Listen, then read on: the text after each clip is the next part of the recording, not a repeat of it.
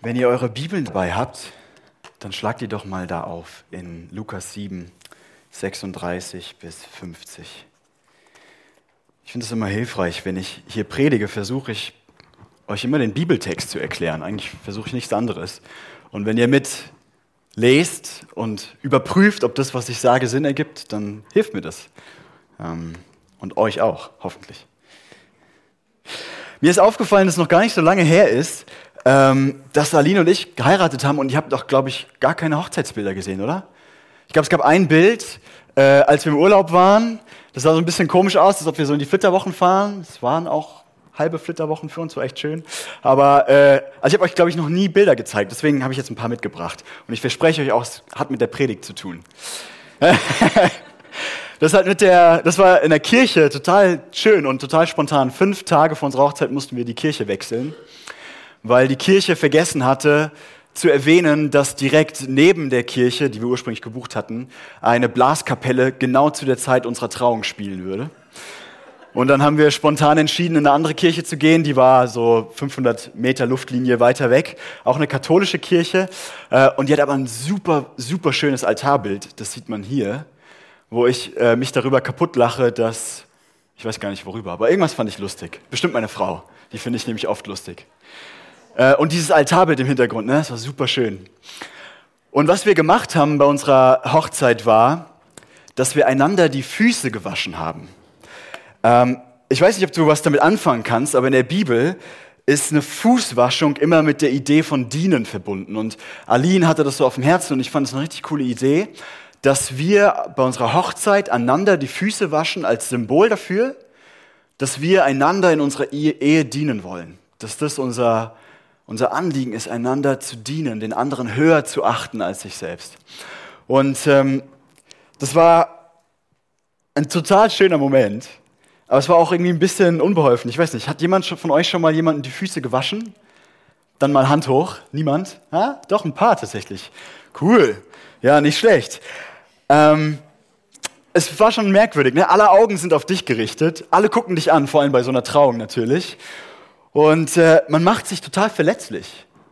Ich weiß nicht, ob du da schon mal drüber nachgedacht hast, aber du kniest mit deinem Kopf ganz nah also mit dem Kopf, ne, so das, das verletzlichste Teil vielleicht deines Körpers, ganz nah an den Füßen von jemandem, die zu den, ich würde sagen, robustesten Teilen äh, des Körpers des anderen gehören. Und ähm, gut, dass ich in den Tagen vor unserer Hochzeit artig war, ja? sonst hätte Aline vielleicht einfach mal so einen kleinen Klaps so mit ihrem Fuß geben können als Rache oder sowas.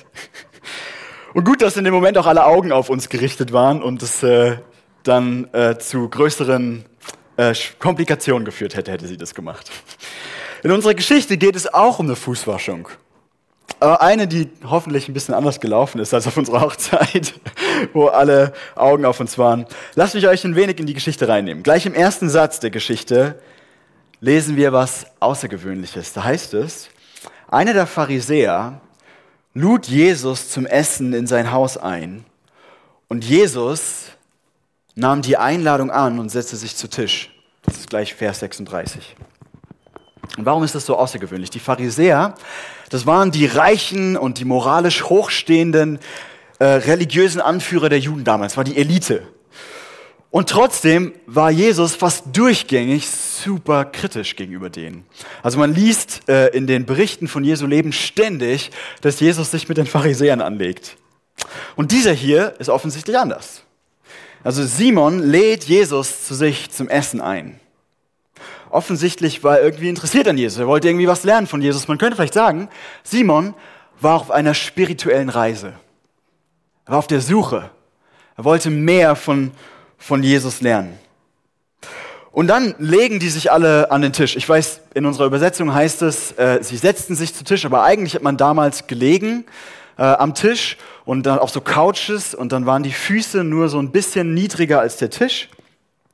Und wahrscheinlich war dann eine Menge anderer Leute dabei. Also Simon als Ehren- und Würdeträger hat wahrscheinlich ganz viele andere Männer eingeladen. Und da waren bestimmt auch einige Frauen dabei. Und auf einmal steht aus dieser Menge, die dabei war, eine Frau auf. Und alle in dem Raum wussten, nee, nicht die. Die hat, muss einen total schlechten Ruf gehabt haben. Und die läuft schnurstracks zu Jesus, kniet sich an dieser Liege nieder, auf der Jesus liegt, und fängt an, komplett zusammenzubrechen. Die heult und heult und heult und die Tränen laufen ihr nur das Gesicht so runter und es fängt an, auf Jesu Füße zu tropfen. Und ihr müsst verstehen, wie ich das gerade gesagt habe, die Füße, die waren nicht wie bei uns unter dem Tisch, sondern alle konnten das sehen. Alle Augen in dem Raum waren auf die Frau und auf die Füße von Jesus gerichtet. Peinliche Stille. Stell dir mal vor, wie das wäre, wenn das bei deinem Lieblingsitaliener passieren würde. Stell dir vor, du sitzt da, hast ein schönes Abendessen und auf einmal kommt jemand rein, ähm, so eine offensichtlich verkrachte Existenz in all ihrer Schönheit kommt rein und kniet vor irgendeinem zufälligen Mann nieder und bricht komplett zusammen. Fängt an zu weinen und tropft, äh, die Augen tropfen und die, die Füße werden abgewischt. Stell dir mal die peinliche Stille vor in dem Lokal. Stell dir mal das Starren vor. Und stell dir mal vor, und das können wir Deutschen genauso, äh, besonders gut, die ärgerlichen Blicke. Das fällt dir ein. Also das ist doch, wir wollten hier entspannt zu Abend essen. Ich kann mir richtig vorstellen, wie alle geguckt haben und sich gefragt haben, was passiert jetzt als nächstes? Und dann kommt es noch krasser. Also die Frau greift hinter ihren Kopf und öffnet die Spange, die ihre Haare zusammengehalten haben und lässt ihre Haare fallen. Und wir wissen das heute vielleicht nicht mehr, aber damals als Frau in der Öffentlichkeit die Haare offen zu tragen, war unglaublich anzüglich, unglaublich verpönt. Frauen, die offene Haare getragen haben, haben damit signalisiert, hey, ich bin als Sexualpartner verfügbar.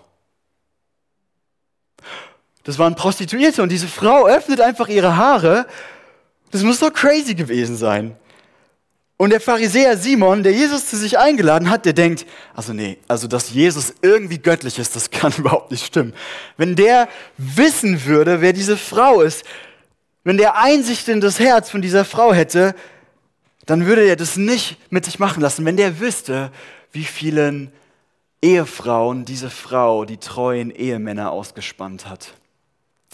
Wenn er wissen würde, wie die Frau das Geld, das sie so verdient hat, auf den Kopf gehauen hätte. Jesus hätte das nicht mit sich machen lassen. Und dann sagt Jesus zu ihm, hey Simon, ähm, ich habe dir was zu sagen. In deiner Geschichte steht das, in deiner Bibel. Hey Simon, ich habe dir was zu sagen. Und, und wenn, Simon, äh, wenn Jesus sowas zu dir sagt, ich habe dir was zu sagen, dann weißt du, dass du ganz schnell wegrennen musst. Weil das ist der Punkt, wo Jesus kurz davor ist, dir spirituellen Sprengstoff in die Hand zu, zu geben. Und Jesus erzählt Simon eine Geschichte über zwei Leute, die beide einem Mann etwas schulden. Der eine 500 Denari und der andere 50 Denari. 500 Denari, das war ungefähr so ein Jahresgehalt, 50 Denari dann ungefähr ein Monatsgehalt plus minus. Und dann sagt er, sagt Jesus zu Simon, beide, Simon, konnten das Geld nicht zurückzahlen. Und die Strafe damals, wenn du Schuld bei einem Gläubiger hattest und die nicht begleichen konntest, das war Gefängnis, bis hin, dass du dich selbst in die Sklaverei verkaufen musstest, um deine Schulden zu begleichen. Also war noch dramatischer als heute. Und heute ist es schon dramatisch, aber heute haben wir doch, doch Gott sei Dank noch gute Wege aus den Schulden rauszugehen. Es gibt sowas wie Privatinsolvenz und so weiter. Aber das war damals richtig schlimm. Und dann geht die Geschichte weiter und Jesus sagt, und der Mann, dieser Gläubiger, der war gnädig und er lässt beiden Schuldnern einfach ihre Schulden. Und dann fragt Jesus, Simon, wer von den beiden, glaubst du, liebt den Gläubiger jetzt am Ende wohl mehr? Und ich glaube, Simon denkt wahrscheinlich kurz darüber nach und denkt, ah, was soll ich jetzt sagen? Und dann sagt er, ein bisschen zerknirscht, naja, ich schätze mal der, äh, dem mehr Schulden erlassen wurden. Aber Jesus, worauf willst du hinaus? Und dann dreht sich Jesus um und sagt zu Simon, Simon, schau dir diese Frau an. Ich liebe das, wie entspannt Jesus ist. Weißt du, seit 20 Minuten sind alle Augen im Raum nur auf diese Frau gerichtet und Jesus sagt, Simon, schau dir mal diese Frau an. und Simon denkt wahrscheinlich, ja, mache ich schon seit 20 Minuten.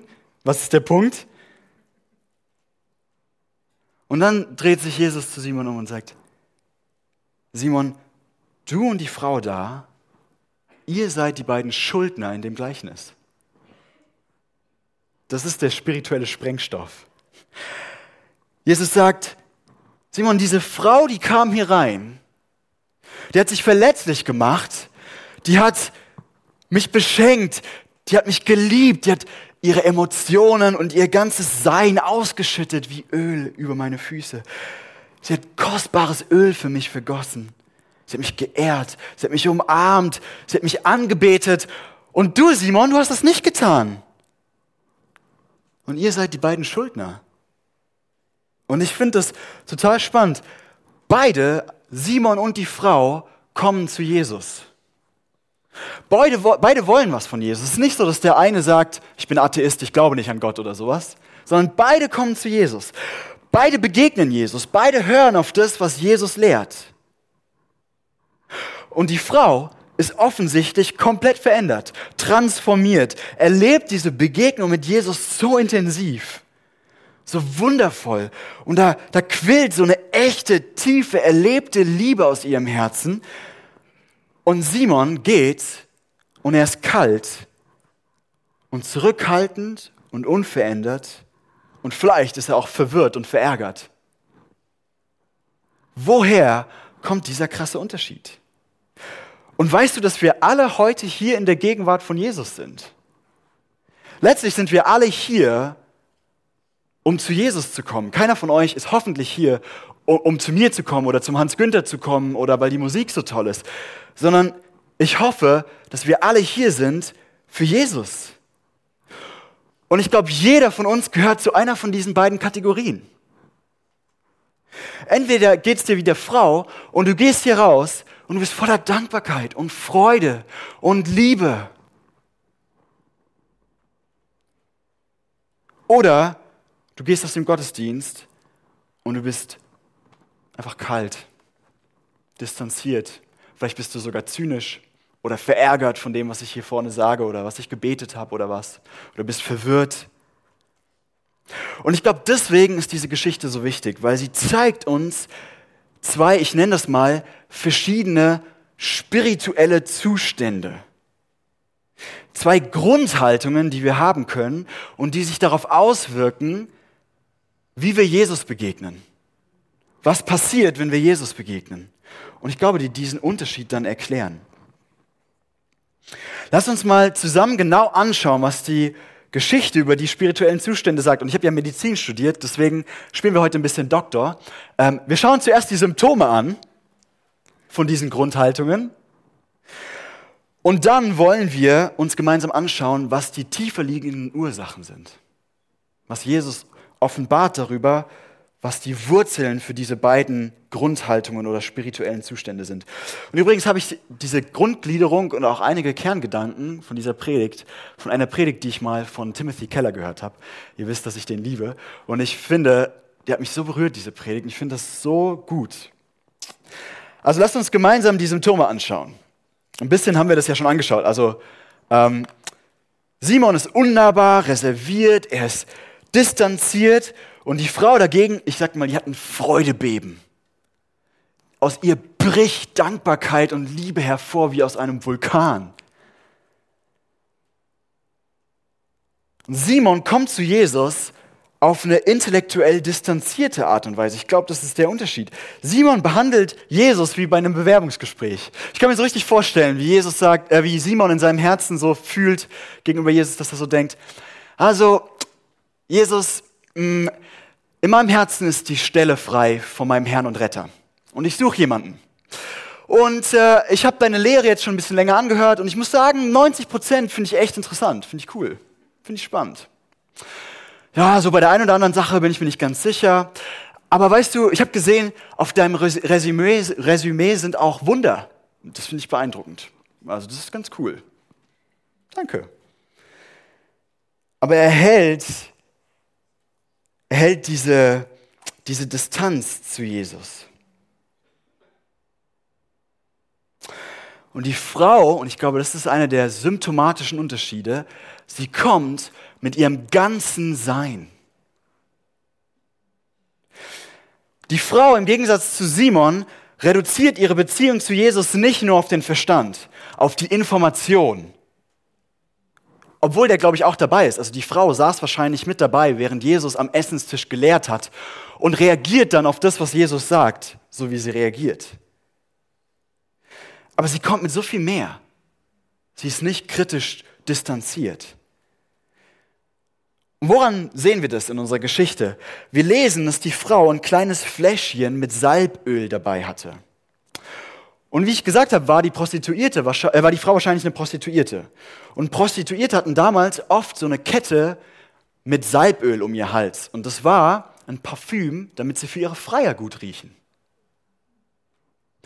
Mit anderen Worten, die Frau bringt dieses Öl zu Jesus. Und das Öl, mit dem sie Jesus salbte, das war wahrscheinlich ein Werkzeug ihres Berufs. Das war ein Gegenstand, der zutiefst eng mit ihrer Identität als Prostituierte zusammenhing. Und nicht nur das, ich glaube, äh, es gibt verschiedene Schätzungen, man weiß nicht genau wie viel, aber man kann ungefähr schätzen, dass, dass, dieses, dass dieses Öl in dem Fläschchen ähm, ein Jahresgehalt ungefähr wert war. Was wir aber mit Sicherheit wissen, ist, dass das wahrscheinlich mit Abstand das Wertvollste war, was die Frau besaß. Mit anderen Worten, die Frau kommt nicht nur mit ihrem Verstand zu Jesus, sondern die bringt ihr ganzes Leben. Ich glaube, das Öl steht für ihren Beruf, für den ganzen Mist, den sie mit ihrem Beruf angestellt hat. Das Öl steht für ihre Identität, das Öl steht für ihre Sicherheit, für ihre Altersvorsorge, für ihr Geld, für ihr, ja, für ihr Vermögen. Die Frau bringt ihre Emotionen, ihre Liebe, ihre Gefühlswelt, ihren Verstand, ihren Job, ihre Finanzen, all das bringt sie zu Jesus, kommt zu ihm und gibt ihm alles hin. Und ich würde es nochmal anders ausdrücken, aber eigentlich meine ich damit dasselbe. Simon behält die Kontrolle über die Begegnung mit Jesus. Ist dir das mal aufgefallen? Simon lädt Jesus als Gast ein. Und als Gastgeber hast du die Kontrolle. Du bist derjenige, der Jesus was schenkt und nicht Jesus der, der, was, der dir was schenkt. Jesus steht dann auf einmal in deiner Schuld. Du kannst sagen, hey Jesus, ich habe dir jetzt ganz viel Essen gegeben und Trinken, ich habe dich geehrt damit. Jetzt, jetzt schuldest du mir auch was, eine gute Lehre oder irgendwas. Er lädt Jesus zwar als Gast in sein Haus ein, aber er ist immer noch der Wirt. Und er behandelt Jesus, das lesen wir, kühl und distanziert. Also er behandelt ihn nicht mal wie einen Ehrengast, sondern einfach nur wie einen ganz normalen Gast. Komplett anders die Frau. Sie kommt zu Jesus und wie ich am Anfang erwähnt habe, ihr Kopf ist ganz nah an den Füßen von Jesus. Und jetzt müssen wir verstehen, dass Jesus Rabbi war. Er war ein Lehrer des Gesetzes. Und es wäre ganz normal gewesen und okay, gesellschaftlich kein Problem, wenn er einfach mal mit seinem Fuß so einen Klaps in Richtung Kopf der Frau gegeben hätte. So nach dem Motto, hey, ich bin ein heiliger Lehrer des Gesetzes, du hast mich nicht anzufassen. Du dreckige Prostituierte, was fällt dir eigentlich ein? Und was das heißt ist, die Frau macht sich unglaublich verletzlich.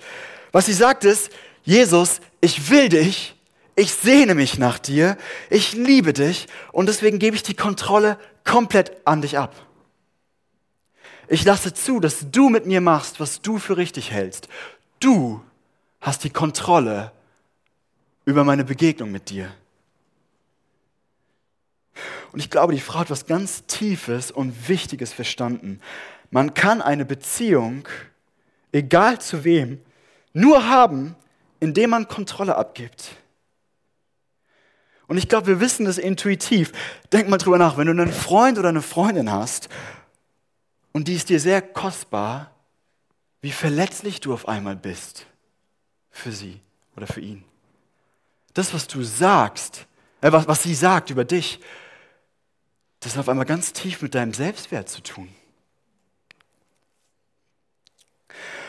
Oder mit Kindern, stell dir mal vor, ich bin nicht Papa, aber ich kann mir richtig gut vorstellen, was es bedeutet für deine Kontrolle, wenn du Kinder hast.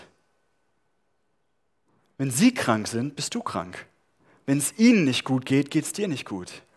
Und deine Kinder werden so viele Entscheidungen in ihrem Leben treffen, die du überhaupt nicht gut findest, aber über die du gar keine Kontrolle hast und die dich vielleicht sogar tief beeinflussen. Echte, Tiefe Beziehungen haben zu bedeuten, dass du die Kontrolle abgeben musst.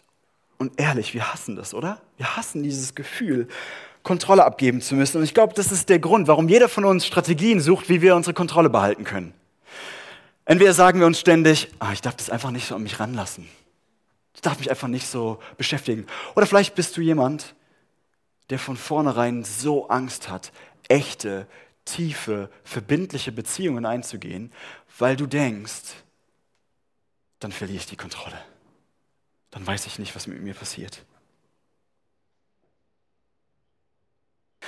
Oder, und das mache ich ganz gerne, wir werden in unserer Beziehung bisschen dominant und herrisch ähm, und versuchen den anderen dann so dazu zu zwingen, bei unseren Spielregeln mitzu, mitzumachen. Wir wollen Kontrolle.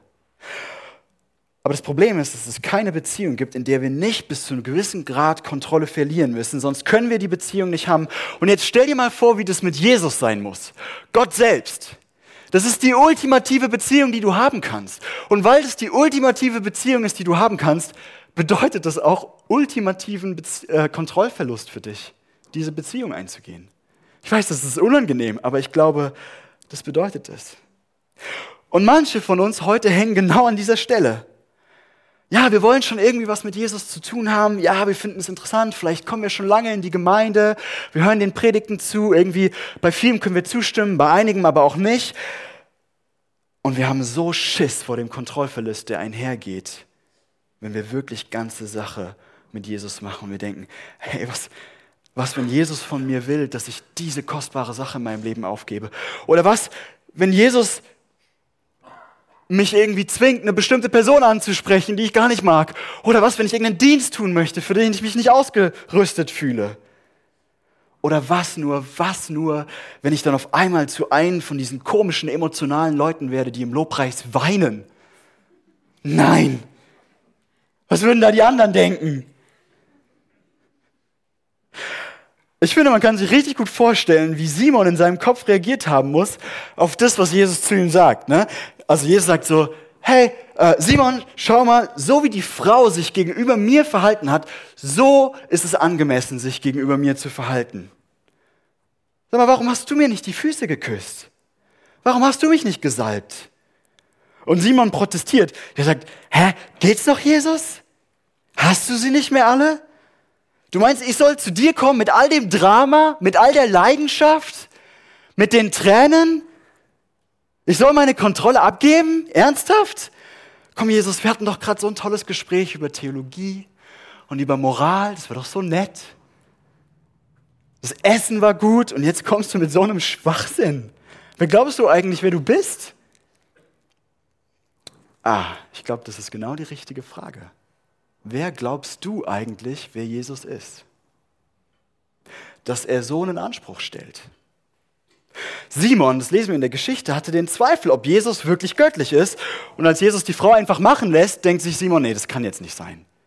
Also, dass Jesus das nicht rafft, wer da gerade zu ihr kommt, äh, zu ihm kommt, das, das kann nicht sein. Jesus kann nicht göttlich sein. Aber was sagt Jesus in dieser Geschichte über sich selbst, wer er ist?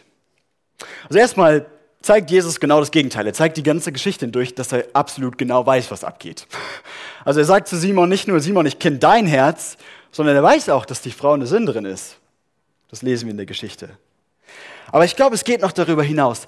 Schau mal, in Vers 48, da sagt Jesus zu der Frau, deine Sünden sind dir vergeben. Ich weiß nicht, ob uns immer so klar ist, was Jesus damit sagt. Wer kann nur jemandem vergeben, wenn ihm Unrecht getan wurde? Nur die Person, der Unrecht getan wurde. Also, wenn ich mich mit Aline streite und dann Hans Günther zu mir sagt, hey, ich vergebe dir, dass du dich mit Aline gestritten hast, dann bringt es gar nichts. Überhaupt nichts. Nur Aline kann mir den Streit und das, was ich in dem Streit gesagt habe, wirklich vergeben. Und wenn Jesus hier sagt, deine Sünden sind dir vergeben, dann sagt er im Prinzip damit das. Jede Schuld, die die Frau auf sich geladen hat, jede Sünde, jedes Mal, wenn die Frau irgendwie dazu geführt hat, dass Beziehungen, Ehen zerbrochen sind, all das ist im Herzen eine Sünde gegen mich.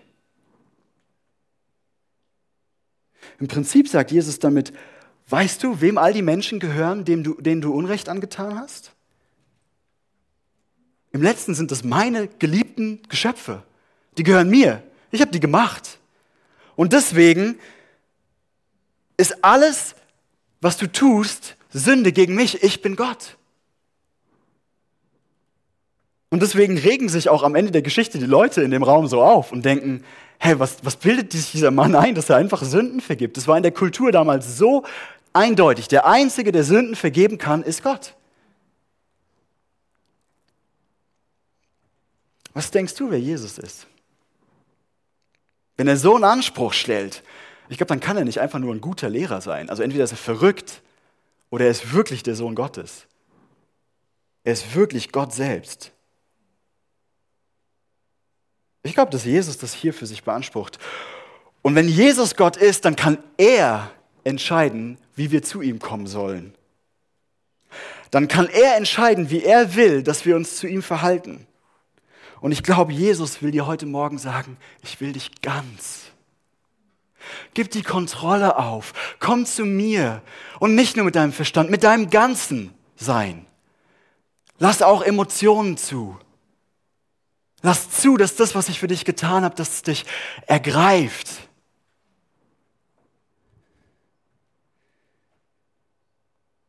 Ich glaube, Jesus hat so Sehnsucht nach uns.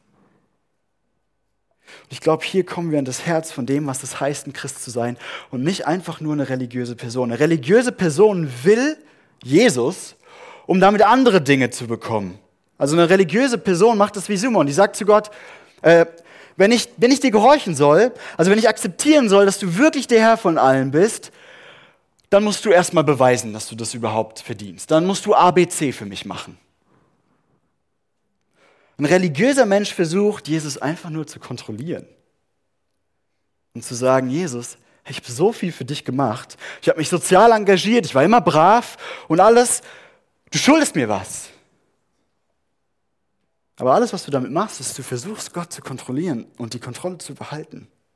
Und ich glaube, ein Christ schaut Jesus an und sagt, Jesus, ich will nur dich. Koste es, was es wolle. Es ist mir egal, ob es weh tut. Es ist mir egal, ob ich mich verletzlich machen muss. Ich will nur dich. Und nichts anderes wird mich jemals zufriedenstellen. Wer ist Jesus? Das war Nummer eins. Die Symptome der beiden geistlichen Zustände. Und jetzt will ich mit euch Nummer zwei anschauen. Welche Ursachen nennt Jesus für diese unterschiedliche Qualität der Beziehung? Warum kann die Frau alles bringen und die Kontrolle abgeben und Simon fällt es so schwer? Und ich glaube, der Schlüssel, den finden wir in Vers 47. Wenn ihr eure Bibeln habt, dann schaut doch nochmal rein. Da sagt Jesus zu Simon, ich sage dir, ihre Sünden, und es sind viele, sind ihr vergeben. Deshalb hat sie mir viel Liebe erwiesen. Ein Mensch jedoch, dem nur wenig vergeben wurde, der zeigt nur wenig Liebe. Mit anderen Worten, die Frau ist völlig außer sich vor Liebe und Freude und Dankbarkeit, weil ihr vergeben wurde. Und was das bedeutet, ist Folgendes. Ich glaube, das untergräbt manche Abwehrstrategien, die wir uns in unserem Leben manchmal so zurechtlegen, damit wir diesem Anspruch von Jesus, ihm so zu begegnen, entgehen können. Ich habe mal zwei Abwehrstrategien mitgebracht, von denen ich glaube, dass sie auch auf mich zutreffen, absolut. Und Abwehrstrategie Nummer eins ist die Persönlichkeitsausrede, so nenne ich das.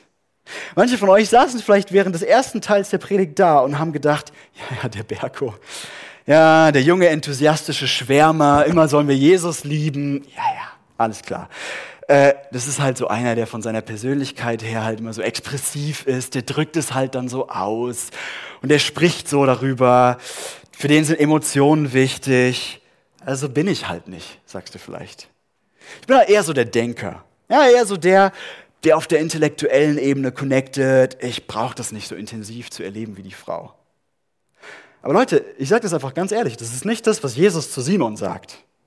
Jesus sagt nicht zu Simon, Simon, ich habe dein Herz gesehen und ich habe gesehen, du bist eher so der kühle, rationale Typ, alles, alles gut. Ja, mach dir keine Sorgen.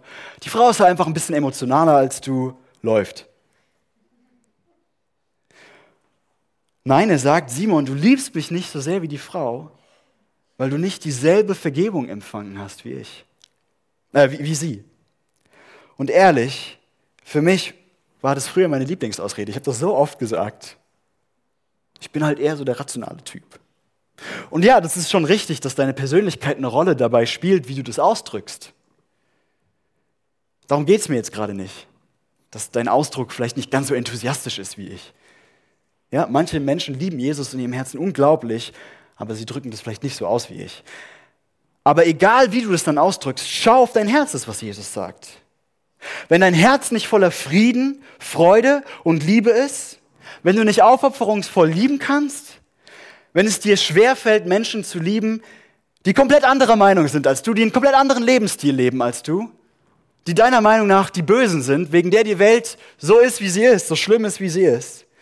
Wenn du dein Leben nicht genießen kannst, wenn du stattdessen mit allem und jedem nur kritisch bist, ständig zynisch, ständig verbittert, wenn du bei jedem direkt die Fehler entdeckst und sagst, hier, da, das hast du falsch gemacht, ich glaube, dann sagt Jesus zu dir, und ich weiß, das ist hart zu hören, das hat nichts mit deiner analytischen und deiner rationalen Persönlichkeit zu tun, sondern damit, dass du noch ein kaltes Herz hast, das noch nicht geschmolzen wurde von der Liebe Gottes. Du meinst vielleicht, du hast das Evangelium schon verstanden und vielleicht gehst du auch schon ewig in die Kirche, aber Jesus sagt in dieser Geschichte, die Symptome verraten etwas über den Zustand im Herzen. Okay, Abwehrstrategie Nummer zwei. Streng dich einfach mehr an. Ich finde es interessant, der Unterschied zwischen Simon und der Frau ist auch nicht an der Wurzel, dass die Frau es irgendwie ernster mit Jesus meint. Ja, dass sie mehr Willenskraft aufbringt.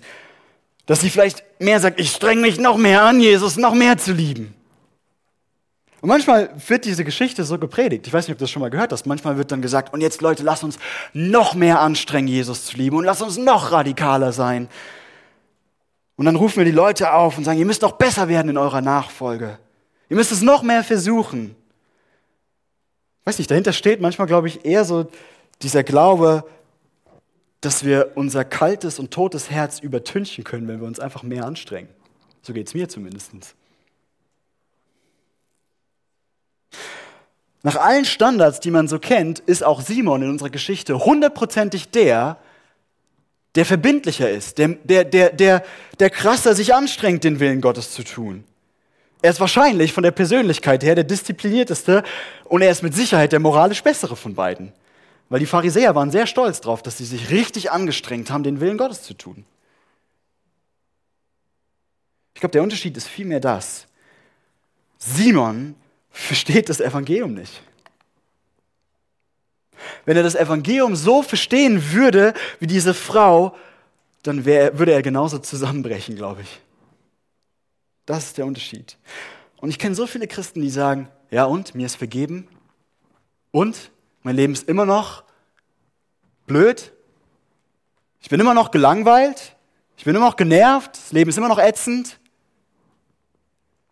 Aber es gibt auch Christen, die sagen, was? Mir ist vergeben worden? Wow. Mir? Ernsthaft? Das kann ich nicht glauben. Und eigentlich finde ich das spannend. Ne? In dem Gleichnis, das Jesus erzählt, gibt es ja zwei Schuldner. Beide sind dem Gläubigen, Gläubiger was schuldig. Beide, so können wir das Bild deuten, sind Sünder. Der Unterschied ist nur, dass der eine 50 Denari schuldet und der andere 500. Das ist der Unterschied.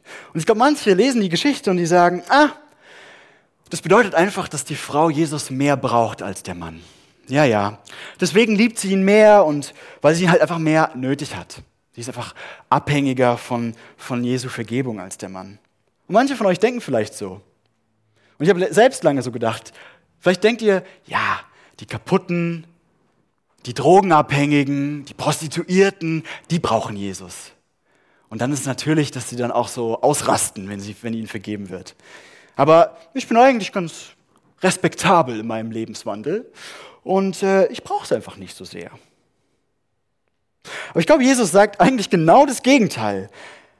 Schau mal in die Geschichte. Jesus sagt über beide Schuldner ganz klar, keiner von beiden konnte die Schulden zurückzahlen. Keiner hatte auch nur ein Cent, um seine Schulden zu begleichen. Rechtlich wären beide damals ins Gefängnis gekommen und hätten sich vielleicht an die Sklaverei verkaufen müssen.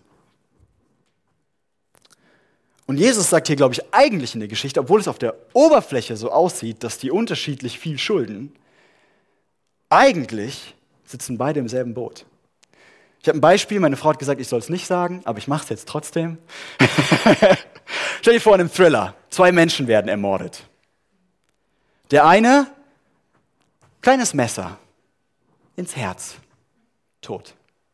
Der andere wird bei einem Feuergefecht von einem Maschinengewehr durchlöchert. Wer von den beiden ist toter? Ja, gut, der eine ist ein bisschen tot und der andere ist ziemlich tot, aber sie sind einfach beide tot. Und es ist genau der Punkt, den, den, den, den Jesus hier, glaube ich, machen möchte. Er sagt zum Pharisäer, zu Simon, zu der moralisch guten Person, ich will, dass du weißt, dass du in der gleichen Position bist wie sie. Du bist ein Schuldner und du hast nicht ein Cent um zu begleichen, was du schuldest. Und die Tatsache, dass du dich richtig bemühst, ein guter Mensch zu sein, ist nichts wert, um deine Schulden auszugleichen. Und warum kann Jesus sowas behaupten? Wie kann er sowas sagen? Und ich glaube, wir können das nur verstehen, wenn wir die christliche Lehre von Sünde verstehen. Und ich will euch da kurz mit reinnehmen. Der Mann in dem Gleichnis, ne, der das Geld leiht, das ist Jesus. So wie der Mann Geld verleiht, und das ist wichtig, so hat Jesus dir alles gegeben, was du hast. Alles, was du hast, kommt von ihm. Wirklich alles? Hast du nicht auch hart dafür gearbeitet, dass du das hast, was du heute hast? Denk mal drüber nach. Die Luft, die du jeden Morgen einatmest, jeden Moment eigentlich deines Lebens einatmest, du hast sie nicht selbst produziert, oder? Dein Körper, deine Gesundheit, dein IQ, die Tatsache, dass du in Deutschland geboren wurdest, in einem Land, in dem du gut Bildung bekommst und weit schaffen kannst, nichts davon hast du verdient, oder? Nichts davon hast du dir ausgesucht. Und ehrlich gesagt ist Gott dir auch nichts davon schuldig. All das ist einfach nur geschenkt. Du bist komplett von Gott abhängig. Und alles, was du tun könntest, um ihm dafür zu danken, um irgendwas ihm zurückzugeben, das hat er dir ohnehin von Anfang an erst geschenkt. Du schenkst ihm nur zurück, was schon sein Geschenk war.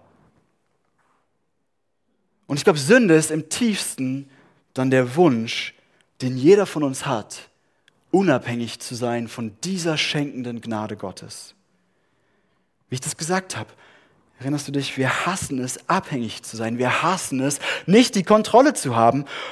Und Sünde ist zu leugnen, dass alles, was wir haben, nur geliehen ist und alles eigentlich ihm gehört und rechtmäßig ihm zu Ehren eingesetzt werden sollte.